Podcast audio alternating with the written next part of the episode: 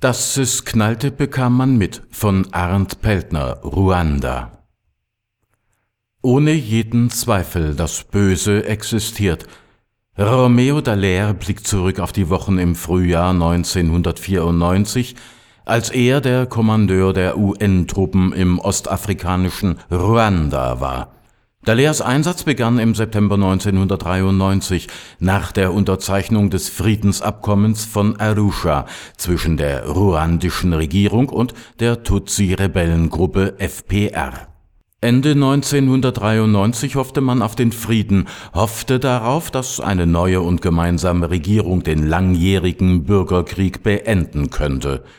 Doch als in den Abendstunden des 6. April 1994 die Maschine mit dem ruandischen Präsidenten Juvenal Habyarimana an Bord im Landeanflug auf den Flughafen Kigali abgeschossen wurde, brach die Hölle los – das Morden, das Abschlachten, das Vernichten der verhassten Tutsi-Minderheit und liberaler Hutu begann fast augenblicklich nach Bekanntwerden des Attentats.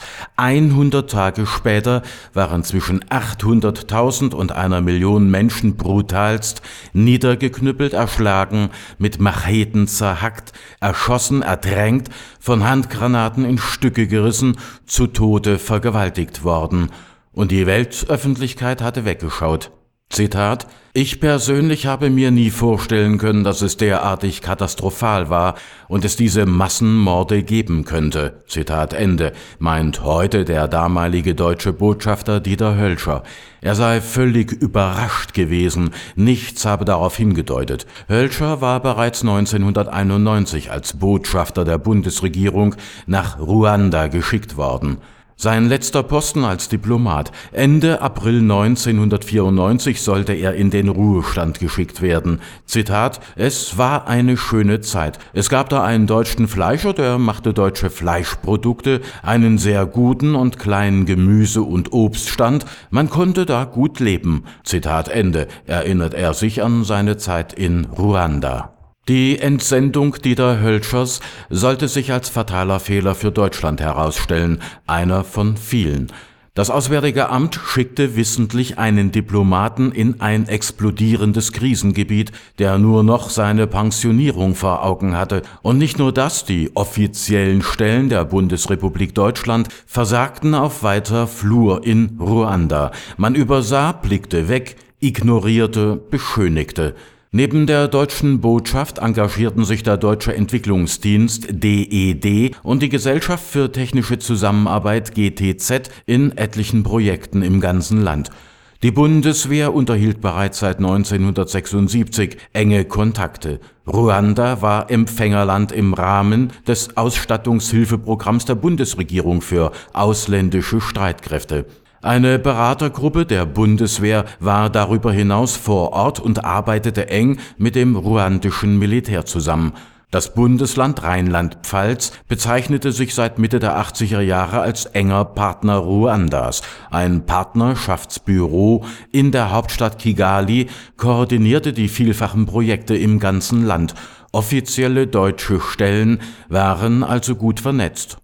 All diese offiziellen Stellen berichteten zurück nach Bonn, an das Auswärtige Amt, an das Verteidigungsministerium, an das Ministerium für wirtschaftliche Zusammenarbeit, darüber hinaus noch an das Innenministerium in Mainz und an die GDZ-Zentrale in Eschborn.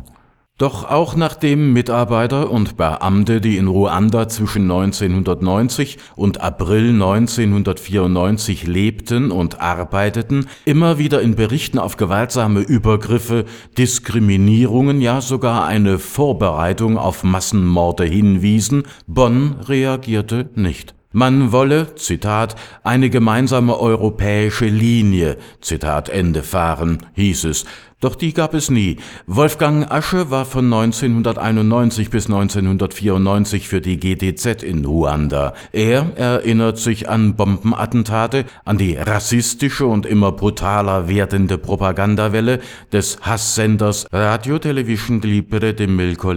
In den Sendungen wurde ganz offen zum Töten der Tutsi aufgerufen. Bekannterweise wurden viele der RTLM-Mitarbeiter zwischen 1991 und 19 1993 in Schulungen der Deutschen Welle ausgebildet. Berichte über die Situation in Ruanda gingen von Wolfgang Asche und anderen GTZ-Mitarbeitern an die Zentrale nach Eschborn und damit auch an das Bundesministerium für wirtschaftliche Zusammenarbeit. Zitat, wir haben kein Blatt vor den Mund genommen und natürlich ist von daher auch in den Zentralen die Situation unterschätzt worden. Wenn das heute jemand bestreiten würde, dann wäre es sehr seltsam. Zitat Ende, so Wolfgang Asche. Und auch sein Kollege Reinhard Bolz, der seit 1989 für die GDZ als Regierungsberater mit Fokus Ruanda tätig war, schickte Warnungen an die Zentrale nach Eschborn.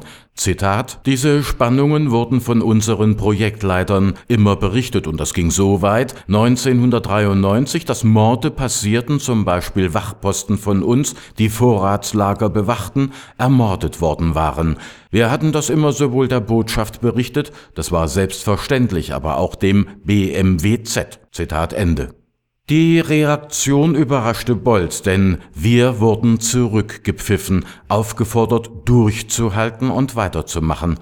Reinhard Bolz, Zitat, die einzigen, die politische Konsequenzen damals gezogen haben und das auch offen gesagt haben, waren die Kanadier. Die haben gesagt, wir können diese Morde, diese gezielten Morde nicht mehr mittragen. Wir ziehen hier ab. Das war, ich denke, Ende 1993, Anfang 1994. Jörg Zimmermann kam 1991 als evangelischer Pfarrer mit seiner Familie nach Ruanda. Er kannte das Land schon von vorherigen Aufenthalten, sprach sogar die Landessprache Kinyarwanda. Dass es knallte, bekam man mit, sagt er ganz direkt. Er habe in einem normalen Stadtteil von Kigali gelebt und damit quasi direkt im ruandischen Leben gesteckt.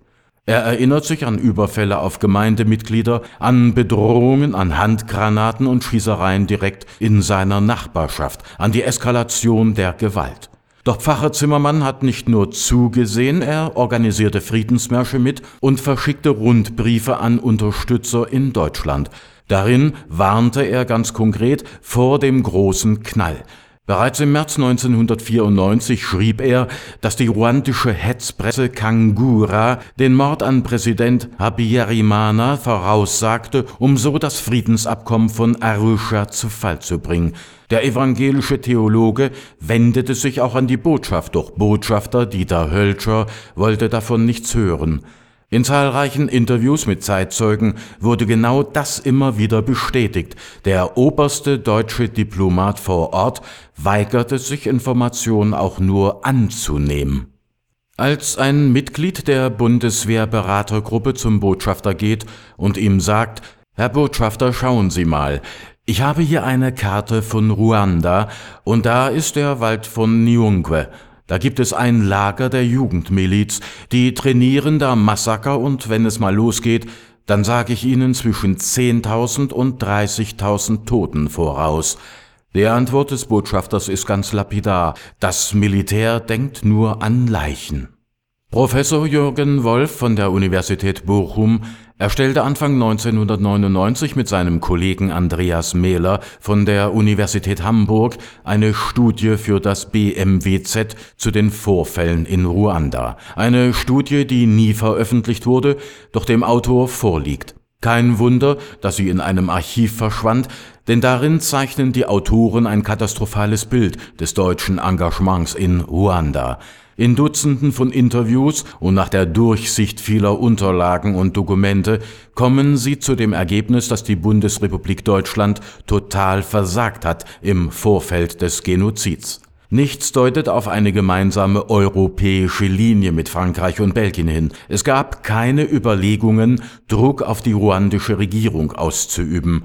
Der Ernst der Situation wurde nicht wahrgenommen, stattdessen unterstützte man wirtschaftlich, entwicklungspolitisch und militärisch eine Regierung, die Minderheiten diskriminierte, die Massenmorde gezielt vorbereitete. Man hätte auf jeden Fall mehr tun können, resümiert Jürgen Wolf. Die deutsche Botschaft war selbst auf die drohende Evakuierung in diesem Krisengebiet nicht vorbereitet. Mitarbeiter der GTZ übernahmen diese Rolle, die deutschen Staatsbürger sicher außer Landes zu bringen. Schließlich konnten die Deutschen sich einer Kolonne der Amerikaner in Richtung Burundi anschließen.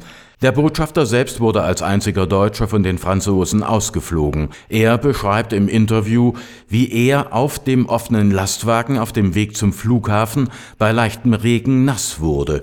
An die Straßenkontrollen der Hutu-Milizen, an mordende Jugendbanden der Interahamwe, an Leichen im Stadtgebiet, daran erinnert er sich nicht. Es wirkt wie Hohn, wenn das Auswärtige Amt auf eine Anfrage erklärt, Zitat, das Auswärtige Amt bildet seine Mitarbeiter für Krisensituationen aus und permanent fort. In akuten Krisensituationen werden die Mitarbeiter intensiv unter anderem von den Personalreferaten begleitet und beraten. Besonders wird auf die Belastbarkeit und die Sozialkompetenz sowie auf die Flexibilität und praktischen Fähigkeiten der Mitarbeiter geachtet sowie deren physische und psychische Belastung bewertet. Für den Einsatz in permanenten Belastungs- und Krisengebieten werden nur Mitarbeiter und Mitarbeiterinnen ausgewählt, die alle Qualifikationen für einen solchen Einsatz mitbringen. In Krisensituationen stehen Zentrale und Auslandsvertretung in permanentem Kontakt. Zitat Ende. 21 Jahre liegt der Genozid in Ruanda zurück. Eine Aufarbeitung von Seiten der Deutschen gab es bislang nicht. Unterlagen und Berichte in der GIZ-Zentrale, der Nachfolgeorganisation aus DED e und GTZ, und im Bundesverteidigungsministerium sind nicht mehr auffindbar. Das Auswärtige Amt will nur schriftlich auf Fragen antworten, eine Einsicht in die Botschaftsakten wird nicht erlaubt. Es bestehe eine 30-jährige Sperrfrist. Deutschland ist seiner geschichtlichen und seiner politischen Rolle in Ruanda nicht gerecht geworden.